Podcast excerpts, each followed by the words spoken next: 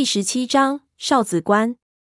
三叔的手电照向棺材，看到那人的一瞬间，他几乎起了一身的褶子，头皮都麻了起来，自己也下意识的就往后退了回来，把手里的刀翻了出来。不是三叔胆子小，而是这情形实在古怪。在这么隐秘的古墓之中，竟然有人躺在棺材的上面。突然看到，任谁也得抖几下。这一下的功夫，解连环也退到了三叔的身边了。他想必从来没在斗里出过事，吓得连脸色都变了，退得也急，一脚就踩到了三叔的脚上。三叔给他踩得差点摔倒，不过这个时候他就着手电光，看清楚了那棺材上的情形，原来是一场虚惊。棺材上面的人是一具铜铸的人俑，紧紧贴在黑棺之上。这铜人浮雕的造型很怪，行云流病，面貌夸张，有点像秦时的百戏俑。四肢犹如虫足一般粗肥极短，最诡异的是那张嘴，不笑不怒，竟然是竭力张开的，好似在惨叫一般。三叔看着，心中立即就感觉到一股异样。一般人都讲究祥和安宁，而这铁棺和铜人配在一起，说不出的阴邪古怪，很不对劲。这确实是墓主的棺椁吗？他用手电往四周照了照，这墓室一目了然。再没有其他的棺椁了。显然，如果这里是主墓室的话，这确实就应该是墓主的棺椁无疑了。三叔很相信自己的直觉，心中有点不安。为了看得仔细，他推开解连环走了过去。走近一看，更加的惊讶，发现这巨大黑棺居然是一只雕花的铁棺。这个铜人似乎是后来加上去的装饰品。更奇特的是，那铜人嘴巴的位置竟然从棺盖上凹陷下去，使得棺盖上出现了一个深孔，不知道有没有穿透棺盖，通到棺材的里面。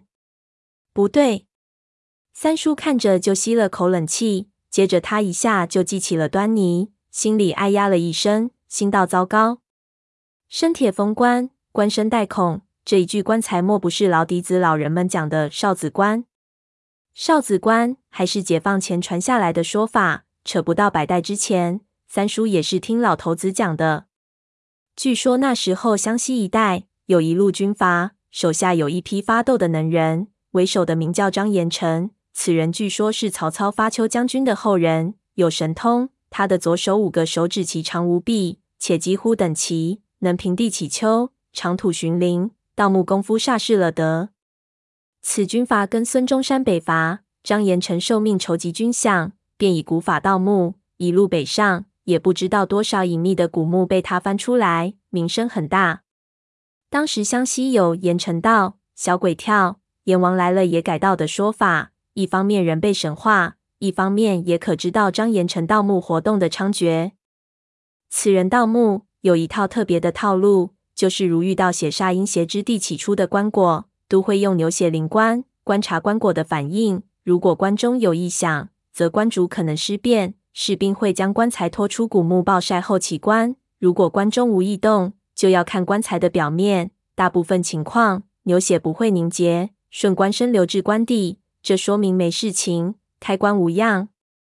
但是还有一种相当特别的情况，就是牛血淋上之后，犹如淋于砂石上一般，血液渗入棺身之内，这是比尸变还要不吉利的大凶之兆。这说明棺中的东西。可能不是人尸，棺中不是人尸，那是什么东西？答案是无法言明的尸体。在中国，这种东西被统称为妖。此时，张延成便会命人就地掘坑，将妖棺沉于坑中，涂上泥浆后烧熔兵器，铁水封棺，只在棺材的顶部留下只容一只手通过的孔洞。等铁水凝结，他就以单手入棺，探取棺中之物。相传这就是他祖传的发丘中郎将双指探洞的绝技。而探洞之时，他会命人用三尺琵琶剪卡住自己的手臂，一边将扣把拴于马尾上，以便感觉不对，旁人可立即抽马，马受惊一跑；拉动机关，锋利无比的琵琶剪就会立即旋切，断手保命。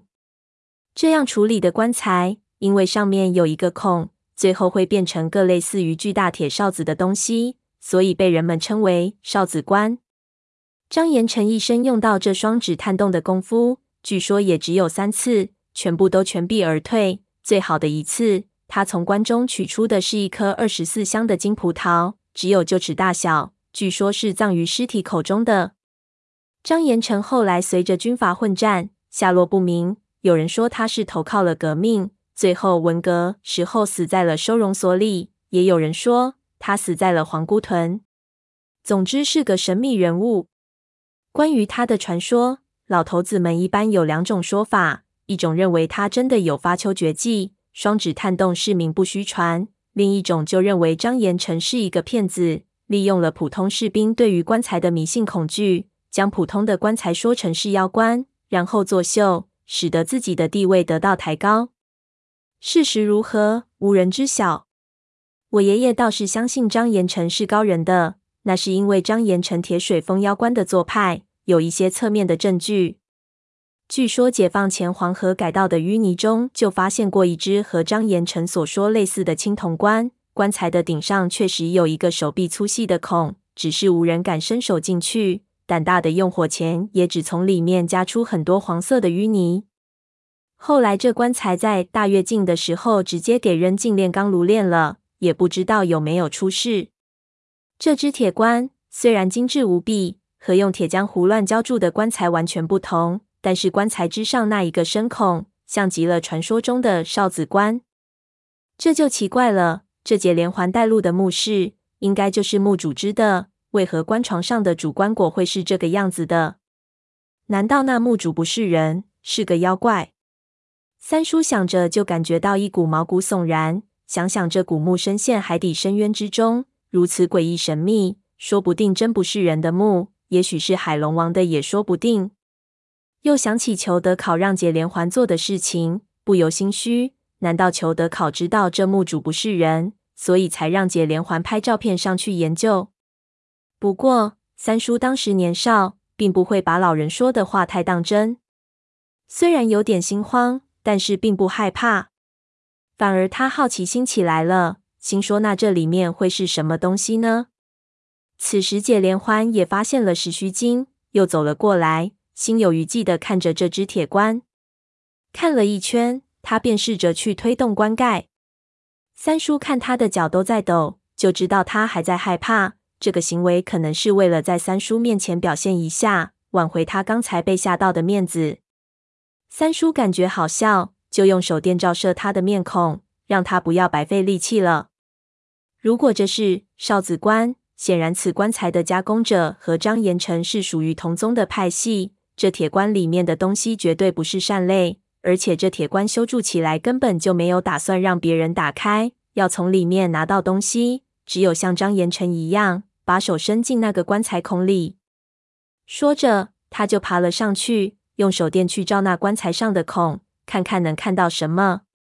由孔洞看下去，棺材内黑黝黝的，不甚分明。手电探孔并不是很好的办法，发散光到了一半就射不下去了。只感觉这住人的喉咙之下透出一股阴气，看一看就脖子发硬。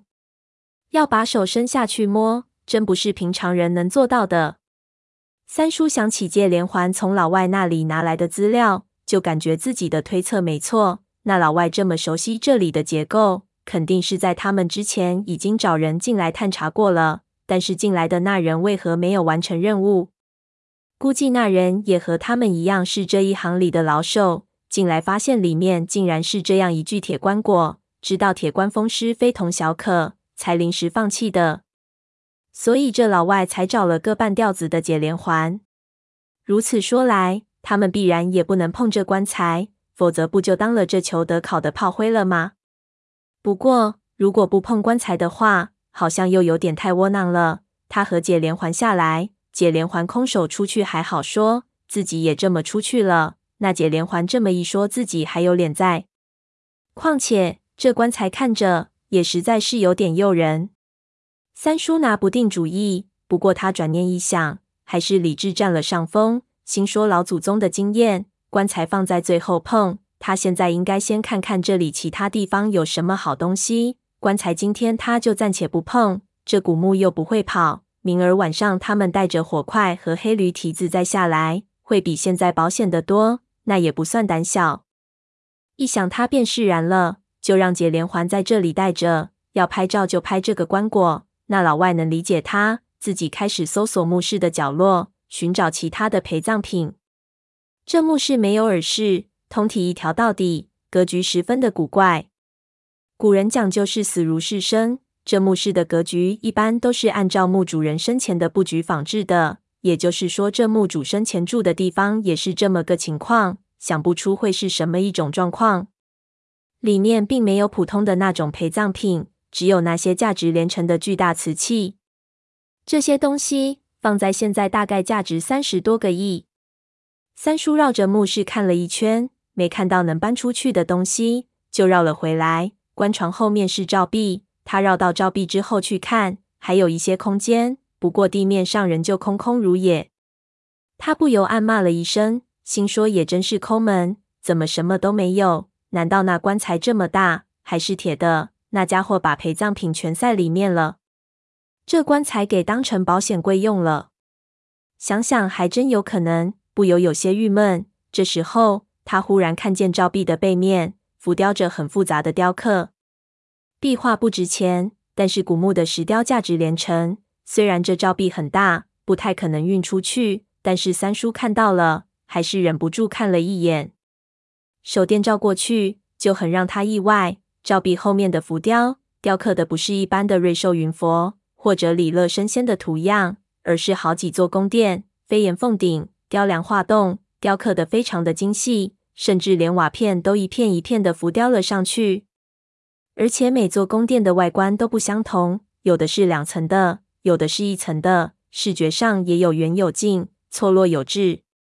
三叔数了一下，一共有七座，列成北斗七星的排列。每座宫殿之间能看到有无数的亭台楼阁半隐半现，而其他的细节都被雕刻的云雾遮住了。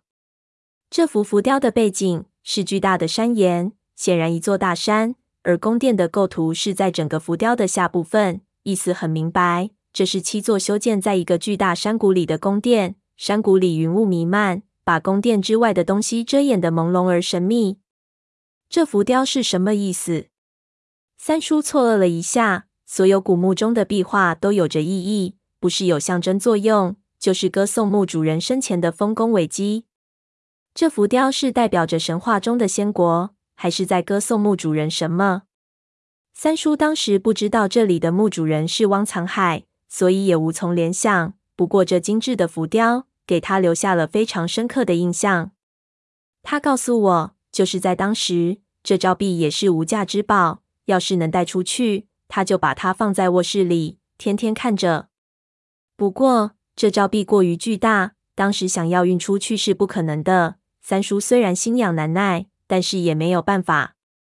他仔细看了几遍，便想让解连环过来，将这东西拍下来，以后也好在同行间吹牛。正想开口，他却忽然闻到了一股奇怪的味道，好像是什么东西烧焦了。他愣了一下，心说：怎么回事？这里是墓室，怎么会有这种味道出现？忙跑出照壁，向外观看，接着。他就看到了让他瞠目结舌的一幕。只见解连环站在铁棺之上，手足无措，而那铁棺上的铜人嘴巴里竟然冒出来滚滚的黑烟。